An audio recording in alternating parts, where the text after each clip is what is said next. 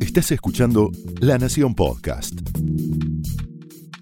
A continuación, el análisis político de Carlos Pañi en Odisea Argentina. Muy buenas noches, bienvenidos a Odisea. Se celebraron, como todos sabemos, ayer elecciones provinciales, elecciones de gobernador en Río Negro y en Neuquén. Son dos provincias que tienen un significado nacional, pesan en la vida del país. ¿Por qué? Bueno, en principio porque son provincias energéticas, sobre todo Neuquén es la provincia dueña de los principales yacimientos, principalmente de hidrocarburos no convencionales del país, vaca muerta, pero además son noticia muy frecuente por una película en cámara lenta que vamos viendo a lo largo de los meses, ya podríamos decir de algunos años, que es el conflicto mapuche, que es una novedad en la Argentina de los últimos años, que tiene distintos niveles de agresividad, distintos mensajes, distintos significados que pueden llegar hasta una reivindicación separatista. Eso también ocurre en esa área de la Patagonia. Por lo tanto, estamos hablando de provincias donde es importante, no solamente para los rionegrinos y los neuquinos, quienes son sus autoridades, sino también para el resto del país. ¿Qué mensajes podemos sacar de lo que pasó en Río Negro y de lo que pasó en Neuquén que puedan iluminar esos mensajes la vida política nacional? Me interesan dos números de Río Negro. 74% fue la participación electoral, el porcentaje del electorado, del padrón, que participó en las elecciones en 2019, en la anterior elección de gobernador, comparable con esta. ¿Qué pasó ayer? De 74 bajó a 67%. Quiere decir que se verifica en Neuquén, eh, perdón, en Río Negro, no así en Neuquén, donde la participación fue bastante estable en los últimos cuatro años, se verifica en Río Negro un fenómeno que está mirando todo el mundo como un fenómeno que se vislumbra puede aparecer de nuevo en las próximas elecciones nacionales, porque ya lo vimos muy operativo, muy presente, el nivel de desentendimiento, de desapego de la gente frente a las urnas en las elecciones de medio término del 2021, especialmente en la provincia de Buenos Aires. Es decir, estamos hablando de un fenómeno general que registran las encuestas, que registran los encuestadores no solamente cuando van a ver los números, sino cuando trabajan, porque hay muchísima más gente que no quiere atender encuestadores, que no quiere hablar de política, que está enojada con la política y que se vería en este número de Río Negro, donde cayó mucho la participación electoral. Cuando uno habla con dirigentes del movimiento popular neuquino, del movimiento popular neuquino que perdió en Neuquén, que esta es la novedad, ahora lo vamos a analizar bien el fenómeno, porque puede dar lugar a algunos espejismos, a ellos les llama la atención otra característica de la elección. Y es que la gente la íbamos a buscar, estamos hablando de un partido, de un movimiento con mucho aparato político, de 60 años, que tiene capacidad de movilización de su base, de su electorado, dice, los íbamos a buscar y no se dejaban llevar. Es decir, había también como una reticencia a participar de una maquinaria donde esos neuquinos que votan fielmente o votaban fielmente al MPN, esta vez se resistían a formar parte de ese juego. Hay algo interesante que puede tener un significado o que nos hace pensar en otras provincias, y es que las fuerzas nacionales parecen no tener mucho predicamento en estas elecciones locales. En ambos casos, Beretilnek, que es alguien que viene del Frepaso y que armó su propio partido en Río Negro, parece no estar alineado él a ninguna corriente nacional más allá de sus afinidades con el kirchnerismo, pero no está inscripto ahí, armó su propia coalición. Y lo mismo pasa con Rolo Figueroa, que es el que gana la elección de Neuquén, podríamos decir derrotando al movimiento popular neuquino, lo podríamos decir de manera contundente, si no fuera porque el mismo Figueroa es un desprendimiento del movimiento popular neuquino. Ahora vamos a ver esto.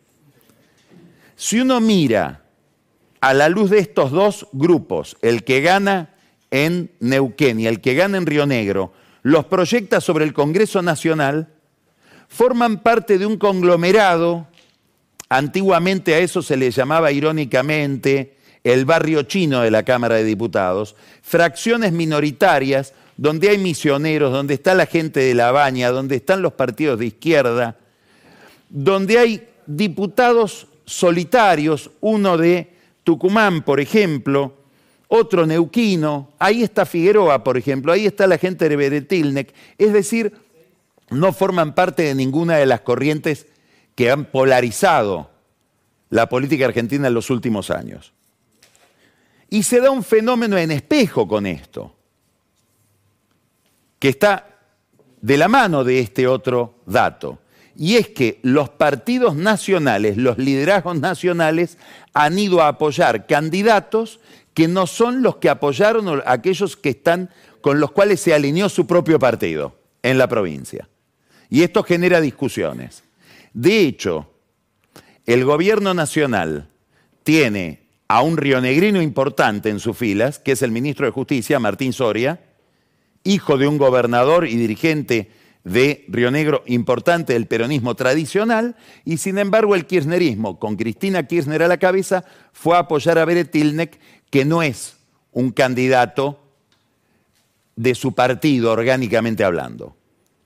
Y la discusión se dio más en Neuquén, donde por conflictos internos de Juntos por el Cambio neuquino, termina Figueroa teniendo la adhesión de Rodríguez Larreta, probablemente la más enfática, de Mauricio Macri, que tuvo algún ruido al final de la carrera con Figueroa cuando Figueroa terminó dando quórum para favorecer a Sergio Massa en la votación de la eh, última moratoria previsional, menos apoyo de Patricia Bullrich, que a último momento salió a sumarse con la victoria y desde el propio Neuquén le dicen, mira Patricia, vos estabas en otra película, estabas con Juntos por el Cambio que en realidad rodeaba al candidato radical, Gabriel Chervi.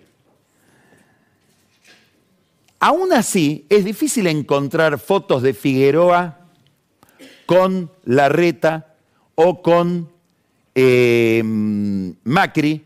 Tampoco ellos están con Pablo Chervi, el candidato radical, con el que sí estuvo eh, Martín Lustó.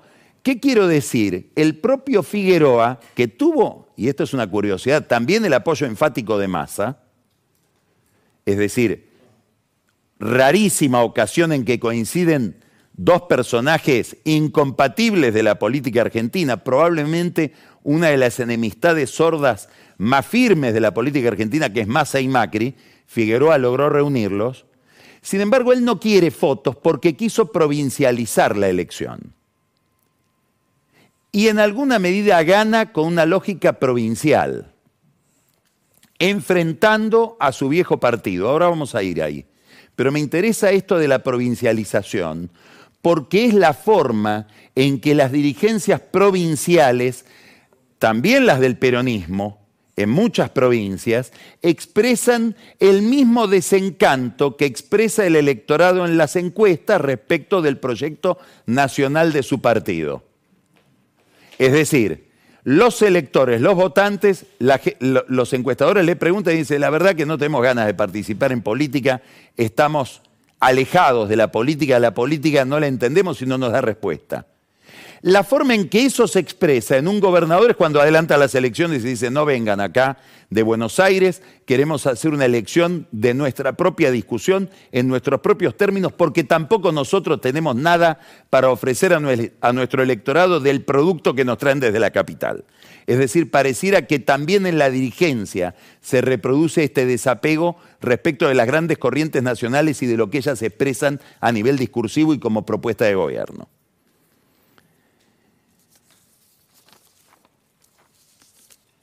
Hay una clave en la elección de Neuquén, como les decía recién, y es que, vamos a ponerlo en estos términos, Figueroa no es un antibiótico, es decir, no es un producto elaborado para combatir algo distinto, que sería una bacteria. No, es una vacuna.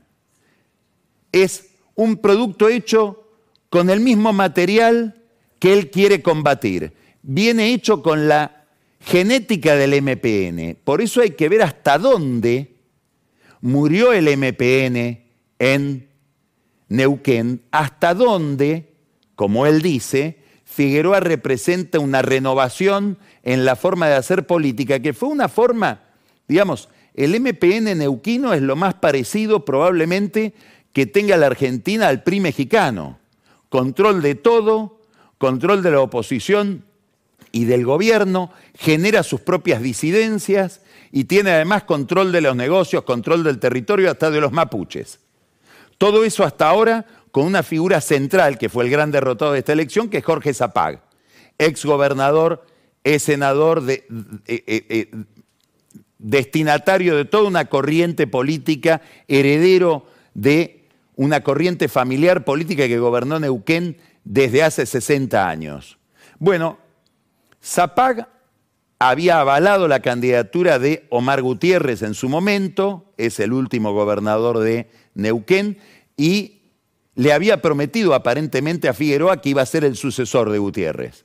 Cuando llegó el momento de esa sucesión, Figueroa, que era el vicegobernador de Gutiérrez, se vio frustrado o traicionado por Zapag. Zapag apostó a la reelección de Gutiérrez. Hace poco tiempo, seis meses, llega la factura de lo que Figueroa entendió que era una traición y dice voy a armar mi propio partido, mi propia aventura y voy a ir en contra de Zapag, del MPN y vence.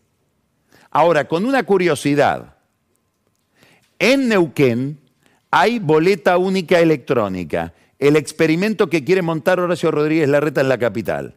Y fíjese qué pasó. Gana la intendencia de Neuquén Figueroa. Figueroa logra imponerse por 36 a 29 en contra de Kupman, que era el candidato oficial del MPN pero la gana los votos de gobernador en la intendencia. Si uno mira qué gobernador ganó en Neuquén Capital, ganó Figueroa. Ahora, ¿qué intendente ganó? El intendente del otro grupo, el intendente del MPN tradicional, por 42 a 23. Quiere decir que la boleta única electrónica es una forma de institucionalización del corte de boleta. Por eso la busca Lustó en la capital que no tiene un, candidato muy competitivo a nivel nacional. Por eso no la quiere Jorge Macri, que prefiere ir colgado de las boletas de Larreta y de Bullrich. Nota al pie de página. Seguramente Jorge Macri va a seguir siendo ministro de gobierno de la ciudad, a pesar de que enfrentó a su jefe y dijo antes de que su jefe lo anuncie que el sistema electoral era malo. La pregunta que me hago y que hay que hacerse es, ¿Larreta ¿Va a dejar que su ministro maneje un proceso electoral con el que no está de acuerdo o se lo va a quitar de las manos? Volvemos a Neuquén. Es solo una pregunta al pasar sobre las elecciones porteñas que han, como sabemos, dado la oportunidad para una gran interna, para un enfrentamiento entre Macri, Mauricio Macri y Horacio Rodríguez Larreta. Curiosidad, Neuquén es una provincia que atraviesa un boom económico por la actividad hidrocarburífera, tiene ahí Añelo, que es el corazón de Vaca Muerta, curiosamente ahí pierde también el oficialismo. Pareciera que los oficialismos están condenados a perder en este ciclo histórico. Ahora, ¿qué significa esto para la economía? Ah, no lo sabemos. ¿Por qué? Porque hay que mirar las afirmaciones de Figueroa yo recomendaría leer para el que quiera entender el significado económico de la elección en relación con los hidrocarburos, una entrevista que le hicieron en la política online a Figueroa como candidato, donde no solamente denuncia un sistema opresivo de corrupción y de manipulación política por parte de Jorge Zapag y el MPN en Neuquén, sino que además dice que él tendría posiciones mucho más intervencionistas en materia de hidrocarburos. Y acá, ¿por qué esto plantea una incógnita? Porque Massa, Macri, Larreta, muchos de ellos fueron llevados a apoyar a Figueroa aparentemente por consejo de empresarios que están involucrados en vaca muerta. ¿Es el discurso de campaña de Figueroa? ¿O esos empresarios están equivocados y empieza una política más estatizante de la provincia de Neuquén sobre sus recursos hidrocarburíferos? Algunos expertos en energía, en gas, en petróleo se, lo están preguntando en estas horas. Vuelvo al tema del desapego. Vuelvo al tema del malestar de la gente con la política que es centralmente un malestar con la economía. Y esto nos lleva a un problema que es el contexto económico que se está agravando día a día y que pone a la economía de Sergio Massa en una especie de callejón sin salida, de callejón dramático. Vamos a mirar este cuadro, vamos a mostrar varios cuadros ahora. Vamos a uno de nuestro consultor eterno, permanente, Fernando Marul, que muestra un cuadro muy inquietante, preocupante, que alimenta cualquier fantasía. Compara los meses de noviembre y diciembre del 88, es decir, los meses previos, las vísperas de la hiperinflación que se desata en abril del 89 y se profundiza en mayo del 89, estamos hablando finales del gobierno de Alfonsín, con estas inflaciones de masa de ahora.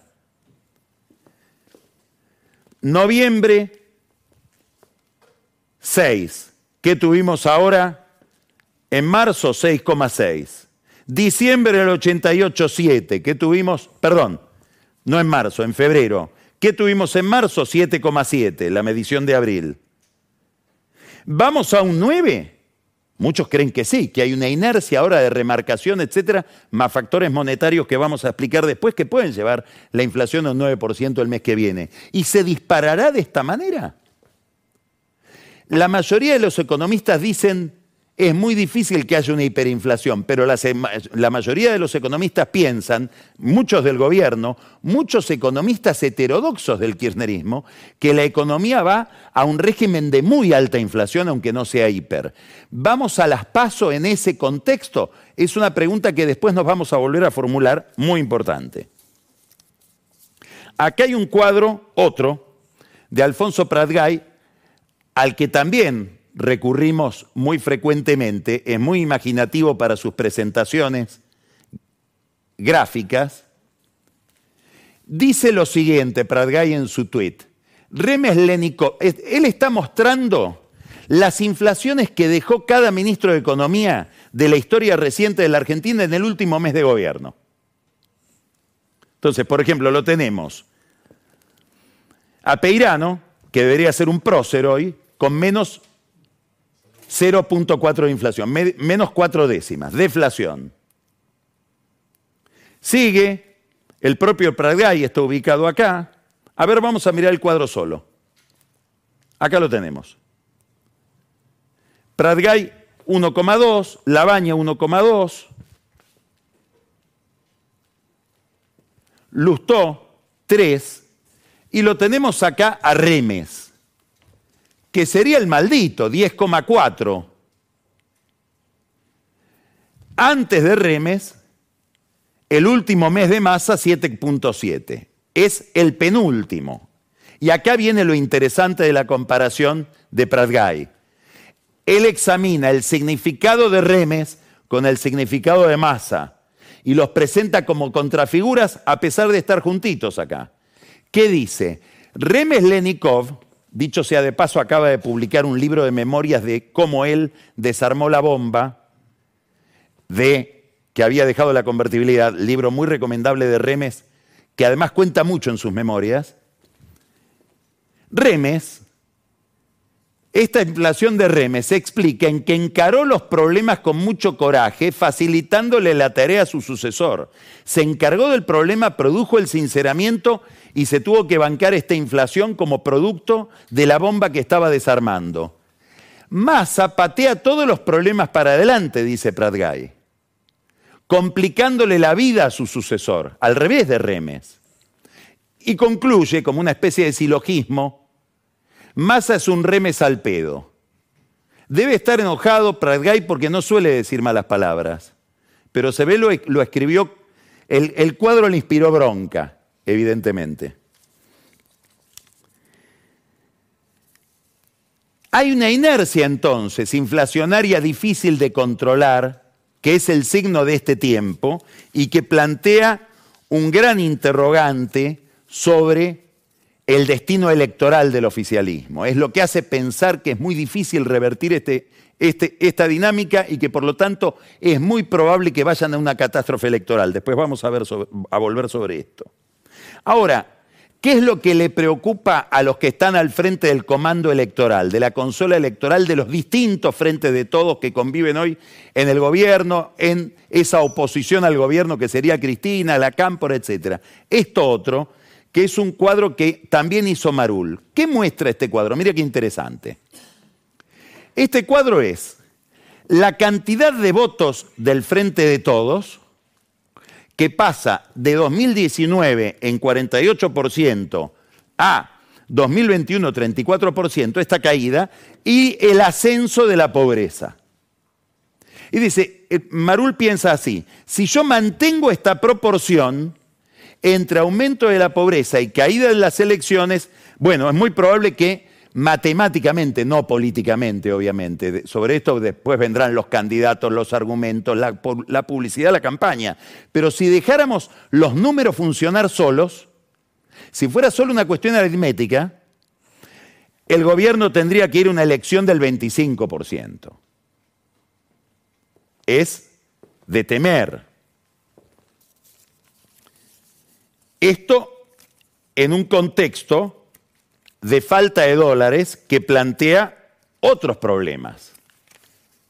Es inflación con falta de dólares que hace que Massa tenga que ir produciendo estas devaluaciones segmentadas por sector para eh, el campo, para las economías regionales. Hay una para el sector textil que no se entiende muy bien por qué ese sector. Están los los que cariñosamente, como hay un empresario simbólico del sector textil, lo llaman el dólar caragosián, son devaluaciones segmentadas que tienen una principal finalidad, que Cristina no entienda del todo que él está devaluando.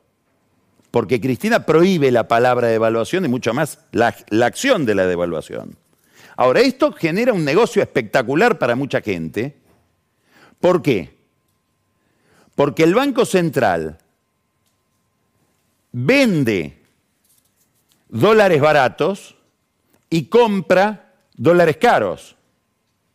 El que va a buscar dólar oficial compra un dólar barato y el, el, sector, por ejemplo, sojero, que vende su soja, adquiere del Banco Central un dólar caro. La diferencia se compensa con emisión monetaria.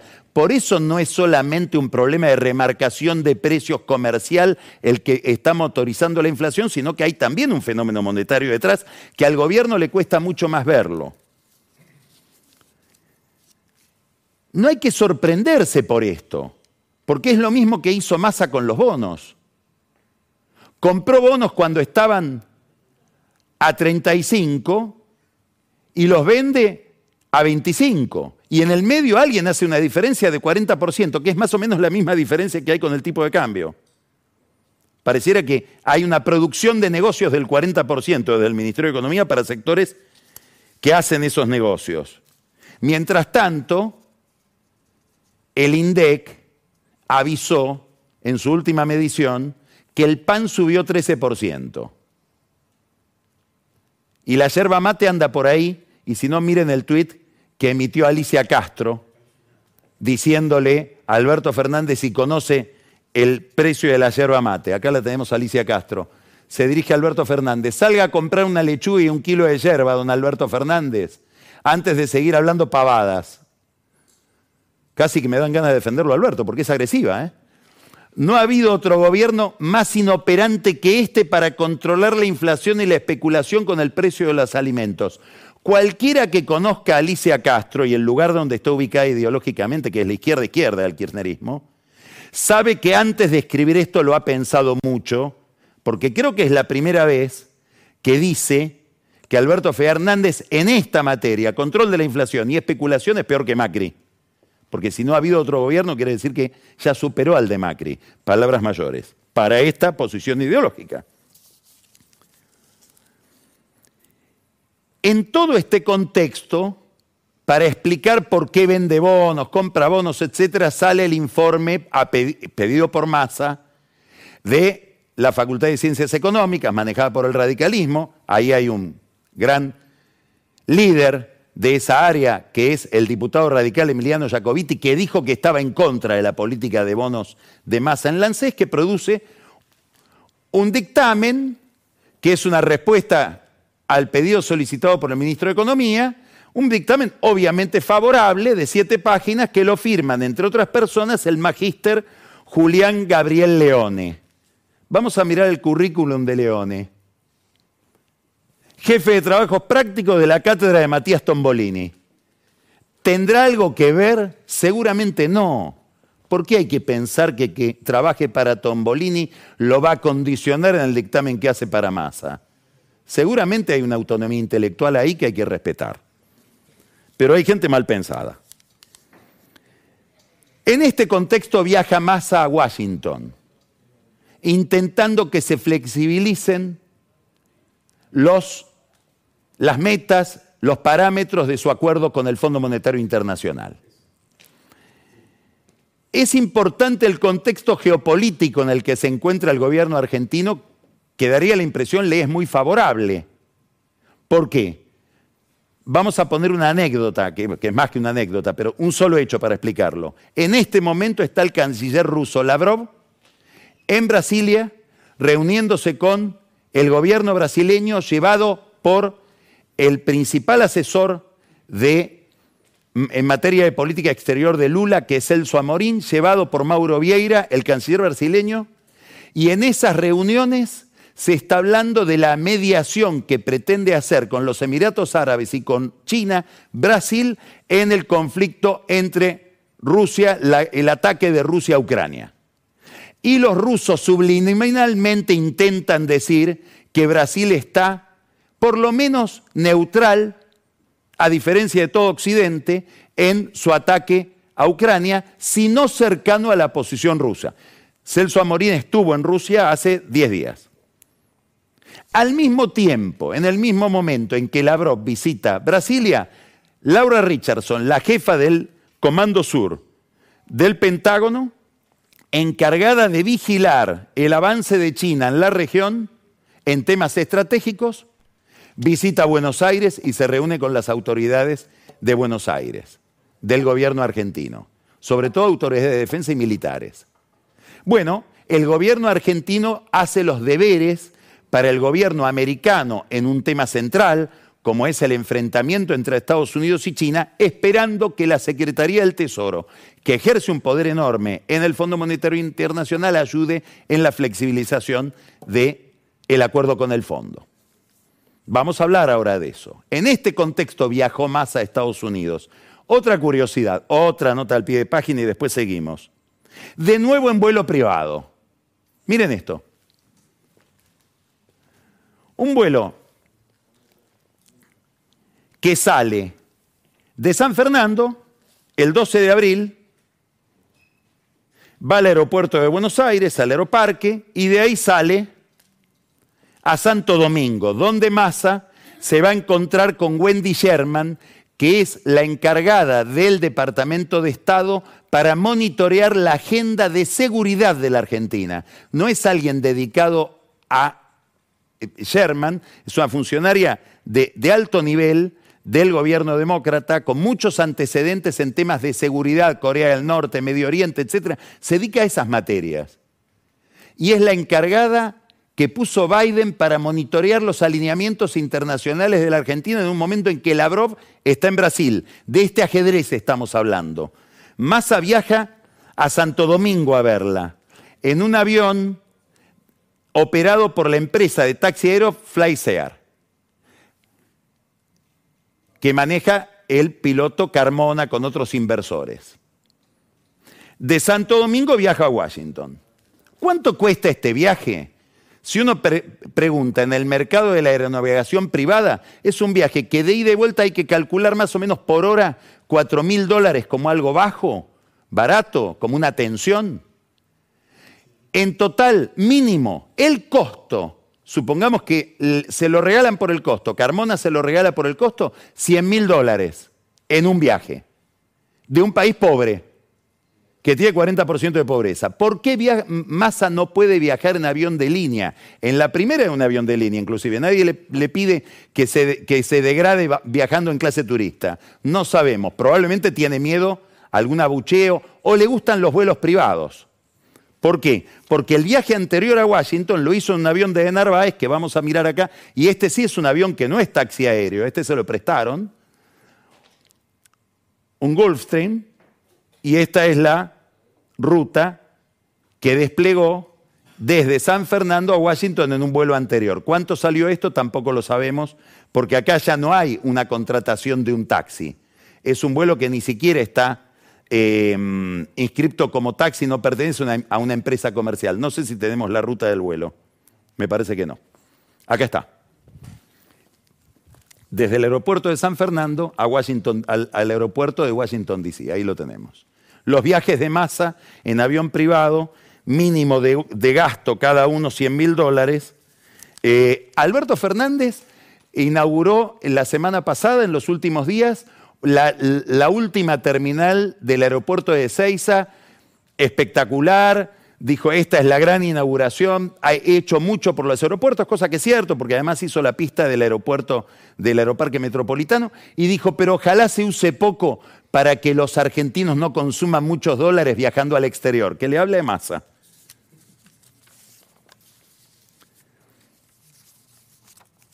Aquí hay una duda, esta es la duda. Este es el gran signo de interrogación. ¿Le van a dar a Massa el próximo desembolso del crédito con el FMI, del crédito con el fondo sin que devalúe? Esta es la pregunta que todo el mundo se hace.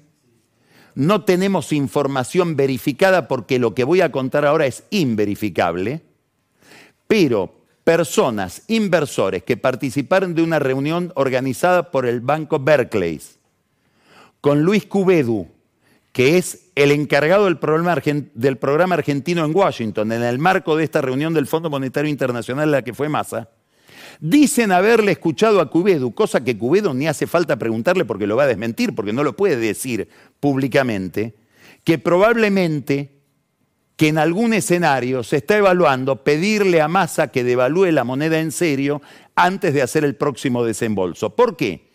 Y porque el fondo teme también hacer un papelón técnico y quedar atrapado, no en una hiperinflación, pero en una alta inflación, como aquella a la que está siendo conducida la Argentina. Por supuesto que una devaluación puede agravar el problema. Ahora, por alguna razón, Cristalina no aparece más. No sé si ustedes la vieron en alguna foto con Massa. La manda a Guita de quien Massa dice, con el se lo dijo a un inversor en Washington este fin de semana perdón, la semana pasada. Con, el fondo está todo bien porque con Gopinaz nos llevamos bien y es muy coqueta. ¿Qué quiso decir? No sabemos.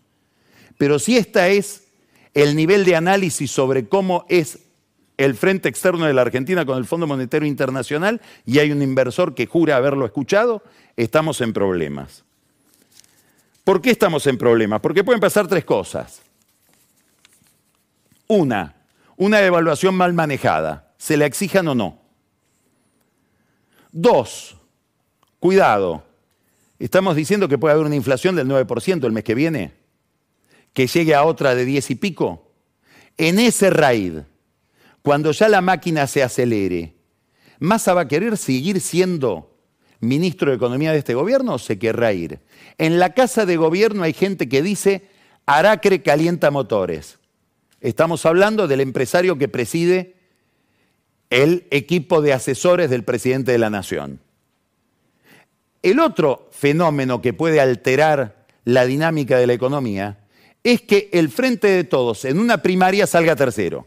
¿Y hay razones para pensar en esto? Sí, mire esta encuesta. Esta encuesta da, con un altísimo nivel de incertidumbre, porque hay muchísima gente, 31,6, que no contesta o no sabe, es lo que hablábamos hoy respecto de el desapego de la gente por la política y también por las encuestas, pero esta encuesta nos da que el Frente de Todo y el peronismo estaría tercero con 18,7 frente a Juntos por el Cambio con 23,6 y 20,8 de los libertarios. Preguntando por las elecciones presidenciales a qué espacio votaría cada uno. Ahora, ¿por qué es importante esta encuesta? ¿Por qué es clave? Porque esta encuesta la hizo Sebastián Galmarini, el cuñado de Massa, que además es director del Banco Provincia. O sea, esta encuesta debe ser, suponemos, no sabemos cómo son las relaciones de familia entre los Massa, pero una encuesta a la que Massa le presta atención. ¿Qué pasaría si en agosto se verifica este resultado con la economía? ¿Qué pasaría con la dinámica del dólar, de la inflación, etcétera? Bueno, es un signo de interrogación que seguramente se lo está planteando el propio Massa. En este contexto, ya hay hasta bromas, bromas de humor negro, pero vamos a mostrarla, por lo menos para distendernos un poco. El SENASA acaba de promover este curso, primer encuentro nacional de la cadena de valor de insectos para consumo humano y animal. Una industria en expansión, el futuro de la alimentación. El gobierno que venía a reponer el asado. Este panorama, este panorama es el telón de fondo de una presión que vemos diariamente se ejerce sobre Cristina Kirchner, apelando a su sentido histórico, a que debe revisar una, una, posición que ella hizo explícita dos veces con, con solemnidad creciente, que es que no iba a ser candidata a nada. Sin embargo, empieza a ver quienes le dicen tenés que revisar esa posición porque no podés ser la responsable de una catástrofe oficialista. De hecho, hubo un dato importante a mi juicio muy relevante, que es que alguien tan cercano a Cristina Kirchner, probablemente yo diría de los dirigentes políticos más cercanos a Cristina Kirchner y de los que más ella considera, como Axel Kisilov, este fin de semana pidió que Cristina reconsidere su posición. Claro, Kisilov tiene motivos para pedirlo, porque tiene, creo yo, varios activos en la provincia de Buenos Aires como para competir, de hecho, le va muy bien a él en las encuestas. Y hay un activo que hay que reconocerle a Kisilov muy importante. En un kirchnerismo muy impugnado moral, y judicialmente, no se conocen en su historia personal casos de corrupción en, el caso, en la vida de Kisilov. Ahora ve que pesa una lápida sobre él, que es la situación nacional del partido.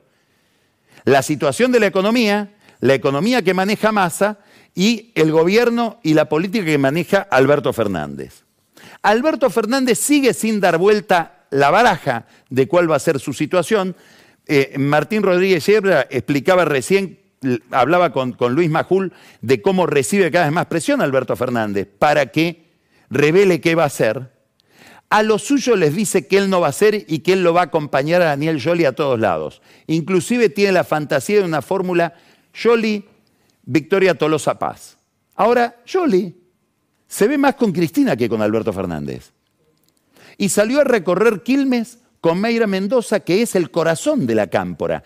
Me cuesta muchísimo imaginar que Jolie fue invitado a Quilmes si no es con autorización expresa de Máximo Kirchner.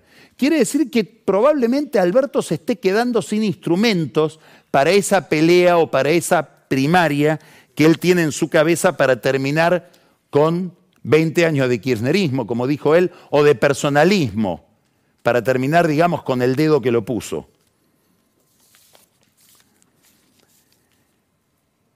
Sucede hoy en el oficialismo lo que sucede en todo grupo humano desesperado por estar en un callejón dramático, y es que las estrategias empiezan a ser invertebradas.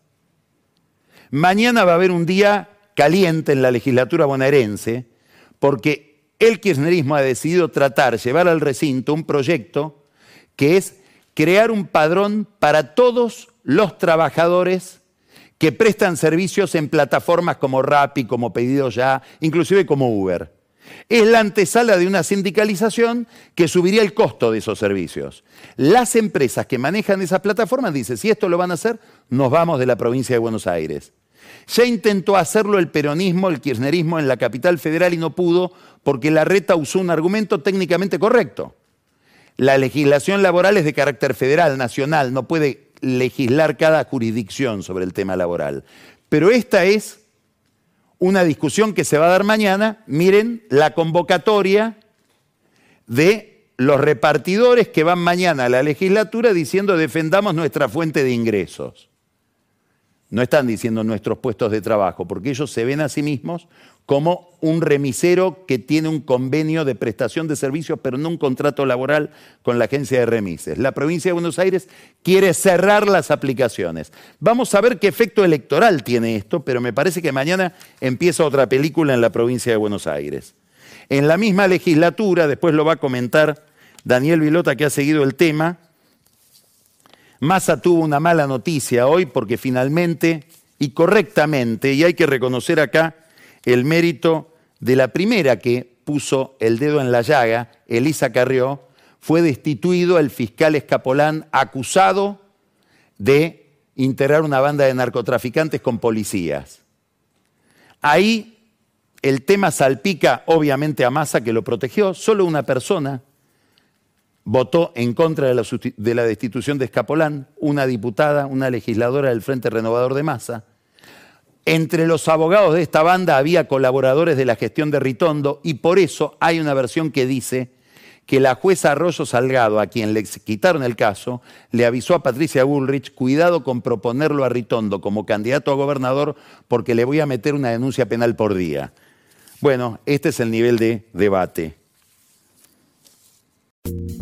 Esto fue el análisis político de Carlos Pañi en Odisea Argentina, un podcast exclusivo de La Nación. Escucha todos los programas de La Nación Podcast en www.lanacion.com.ar. Suscríbete para no perderte ningún episodio. Estamos en Spotify, Apple Podcast, Google Podcast y en tu reproductor de podcast favorito. Seguí escuchando La Nación Podcast.